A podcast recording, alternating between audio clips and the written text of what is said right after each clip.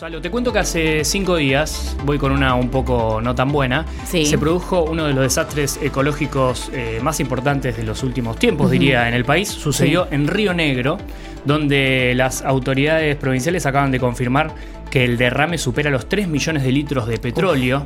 Es, no sé si viste, había un par de videos que Filo News, un medio nacional, compartió apenas sucedieron los hechos. Para hablar un poco de esto, vamos hacia el lugar justamente donde ocurrió este episodio. Para eso hablamos con Martín Álvarez, quien tiene la gentileza de atendernos. Él es periodista y miembro del Observatorio Petróleo Sur, Soberanía, Energía y Justicia eh, Ambiental. Martín Lautaro y Salo Mete saludan desde REC Santa Fe. Buenos días. Hola, buenos días, ¿cómo están ustedes? Bien, bueno, lo, lo primero que se me ocurre preguntarte es a cinco días de- del hecho, ¿en qué estado de situación estamos hoy? En un alerta y una máxima preocupación porque están pronosticadas lluvias. Bien. Entonces, eh, eh, eso puede empeorar muchísimo las cosas. Eh, el derrame, tal como decía, fue es uno de los accidentes más importantes, más graves de eh, las últimas décadas generados por la industria petrolera en la zona. Em, realmente eh, ha tenido un nivel de, de- de impacto muy fuerte, fueron 3.200 metros cúbicos de crudos derramado.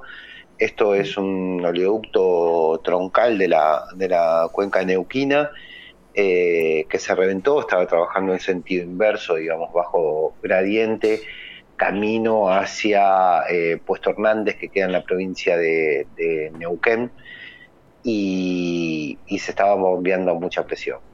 Entonces ahí las causas, si bien se están estudiando por parte de los organismos de aplicación, eh, es muy probable que tengan que ver eh, por este por este reverso, ¿no? Y este reverso es producto de que el resto del sistema de oleoductos está saturado, está trabajando al tope, al límite, eh, y es eh, por el crecimiento en la extracción de crudo de vaca muerta. Claro. Vaca muerta en los últimos 12 meses creció un 53% la extracción. Eh, estamos ante récord de extracción de crudo y no hay por dónde transportarlo. Entonces está todo el trazo que va desde Pellegrini en Río Negro a el puerto eh, a Puerto Rosales en la provincia de Buenos Aires, que es donde se hace la carga de los buques para la exportación, eh, está, está muy al límite. Eh, ahí es el, el primer problema y grave problema. Es decir, acá estamos ante la presencia de un problema de planificación eh, o de un plan integral estratégico eh, energético mm, por parte del, del Estado Nacional. Claro, a mí lo que, Martín, discúlpame, lo que se me ocurre preguntarte es, el, el problema de base es el que vos eh, acabas de, de describir. Partiendo de ese problema de saturación que hay en la distribución y demás, eh, ¿este lugar estaba regulado, digamos, tenía controles de alguna manera por parte del Estado? Debería. Eh, la empresa que tiene la concesión del transporte de crudo es Oleoductos del Valle. Ujú, Oleoductos del Valle, eh, la mayoría accionaria de la empresa la tiene, está a cargo de IPF, que también su mayoría accionaria está a cargo del Estado. O sea, está el Estado mm, Nacional eh, interviene como, como empresa eh, y es quien tiene la responsabilidad de, de la concesión. Pero a su vez es la Secretaría de Energía de Nación y el Ministerio de Ambiente de Nación quienes son los órganos de aplicación, es decir, quien tienen que velar por la seguridad, quien tiene el- la potestad de los controles eh, de la fiscalización y de ver que el mantenimiento se realice y que no haya afección ambiental. Eh, ahí tendrá que ver qué, responsabilidad tienen en cuanto, en cuanto a esto. Entendemos que la empresa Odelval desde hace un tiempo había hecho una, un plan de trabajo de mantenimiento eh, y de puesta en, en condiciones de los ductos de la cual hasta la fecha solamente va un 40% y queda todavía un 60% por eh, eh, mejorar. Toda esta red de ductos, eh, para que ustedes tengan idea, no, no nació con vaca muerta, sino que eh, viene de el boom convencional. Entonces son viejos ductos, en algunos casos eh, surgieron en los 70, en los 80, muchísimos en los 90, eh, y son viejos ductos con los cuales se está trabajando, colocando, hay algunos tramos nuevos, pero en su gran mayoría son viejos. entonces este es el estado de situación. Vos incentivás la extracción de crudo, pero no tenés cómo transportarlo. Claro. es un problema grave digamos, más teniendo, un problema grave teniendo en cuenta el horizonte que, han decidido, ¿no? que es este horizonte exportador, vaca muerta como polo exportador. Entonces, bueno, ahí tendrá que hacerse cargo eh, el Estado y, hacerse responsable de que no está llevando adelante eh, los intereses que tienen de eh, que eso se pueda transportar con, con seguridad. Y nos deja una alerta muy grande porque esto que ocurrió ahora puede repetirse. Ese es el principal problema, digamos. Eh, que no hay garantías que esto no vuelva a pasar. ¿Y la zona tenía algún tipo de antecedentes o no? ¿Es la primera vez que ocurre algo, así? No, la zona tiene muchos antecedentes. La cuenca del río Colorado tiene muchos antecedentes. Eh, porque hay una, una actividad hidrocarburífera intensa y esta zona eh, es, una, es el corazón convencional de Río Negro. Y en Cuenca arriba está el corazón convencional de Neuquén. Eh, y del lado mendocino también hay explotación convencional. Entonces es una, una, una, una que tiene una intervención de hidrocarburos de, histórica desde mucho tiempo y en su historia existieron también grandes eh, eventos y derrames eh, no como este en la provincia de Río Negro. Digamos, como este en la provincia de Río Negro no tenemos memoria que hayan eh, ocurrido, eh, por eso te decía, al menos en las últimas décadas.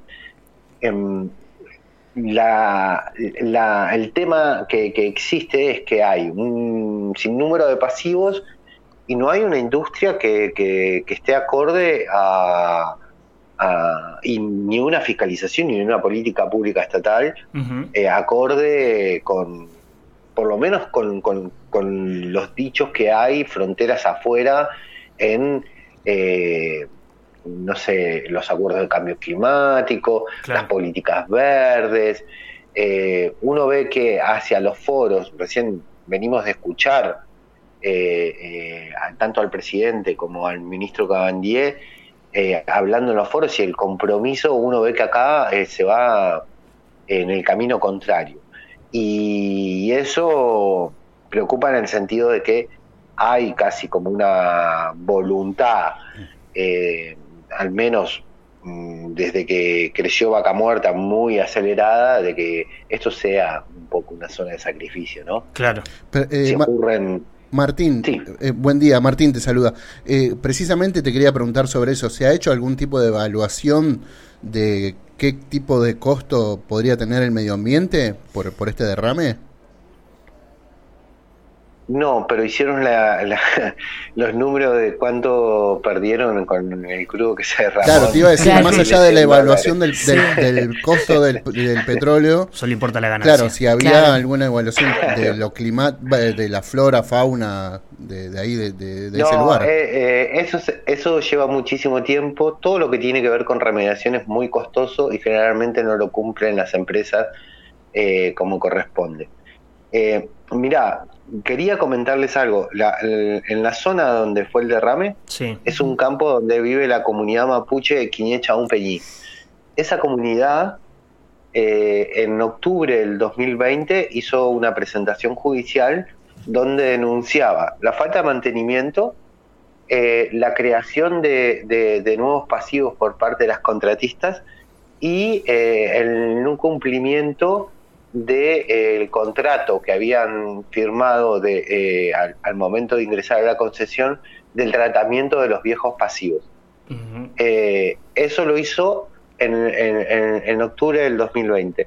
En mayo de este año, esta comunidad vuelve a la justicia y presenta nuevamente una causa judicial. En ambas oportunidades, la fiscalía la rechazó por falta de delito. entonces, esta es la situación. de hecho, la provincia de Río Negro no tiene una fiscalía de delitos ambientales, Neuquén sí lo tiene, pero acá no, no existe. Y después existe también una gran desconfianza en cuanto al organismo de, aplicación de la provincia, que es la Secretaría de Ambiente y Cambio Climático. Y esto es porque en la cartera, eh, quien está a cargo de la Secretaría de Ambiente, ya por tercera gestión, eh, es una señora, eh, una ingeniera que se llama Dina Migani y que en su actividad privada tiene una empresa de servicios petroleros que le vende químicos para que a las empresas petroleras para que hagan fracking. Entonces, ella en su actividad pública tiene que controlar y fiscalizar Lo que a sus clientes de la actividad, privada, claro. que son sus clientes. Sí. Entonces es muy difícil esa incompatibilidad de cargos. Con esa incompatibilidad de cargos venimos conviviendo, eh, ya te digo, lleva eh, eh, tres gestiones. entonces es, muy difícil que uno pueda confiar que los procesos de remediaciones se van a hacer como corresponden. Y lo otro es que esto que vos decías, ¿cuánto cuesta?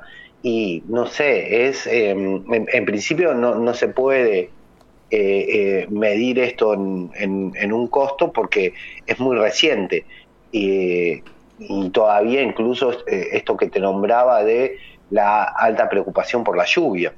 Eh, si llueve se va a expandir todo más. Y la zona donde ocurrió el derrame se llama Medanito. Y son médanos. O sea que el derrame ocurrió en un lugar donde estaban todas las peores condiciones para que tengan una mayor afección. En principio, los médanos tienen alta filtración. O sea que el crudo que se derramó puede filtrarse de manera rápida. Segundo, las napas en esas zonas están muy altas.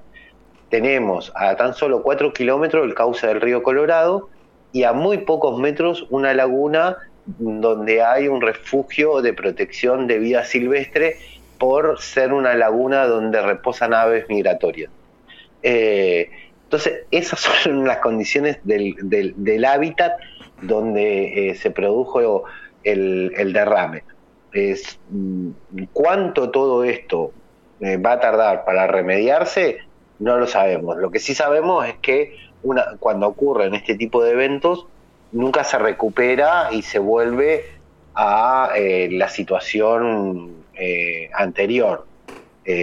nunca, eso es irreversible. Pero perdón, Martín. Lo que se puede hacer es una mitigación. Pero Martín, instituciones como por ejemplo Greenpeace, por dar un nombre, ¿se hicieron presentes? No, yo sepa, no, Greenpeace no. Yo de hecho me, quedé pensando mucho en lo que planteaste antes de, los discursos que hablaste del presidente, del cambio climático y de Cabandier. Nosotros vivimos en Santa Fe, una zona de islas donde la quema de campos eh, ha proliferado un montón en el último tiempo. Y bueno, ni hablar de, o sea, discursos que adornan y que por ahí eh, las políticas quedan muy lejos. La, ley de humedales sin ir... Eh, más cerca, o sea, fue cajoneada totalmente por, por el Congreso. Eh, la verdad que es increíble todo lo que decís y de hecho, bueno, la, incompatibilidad de las autoridades también me suena muy contradictorio.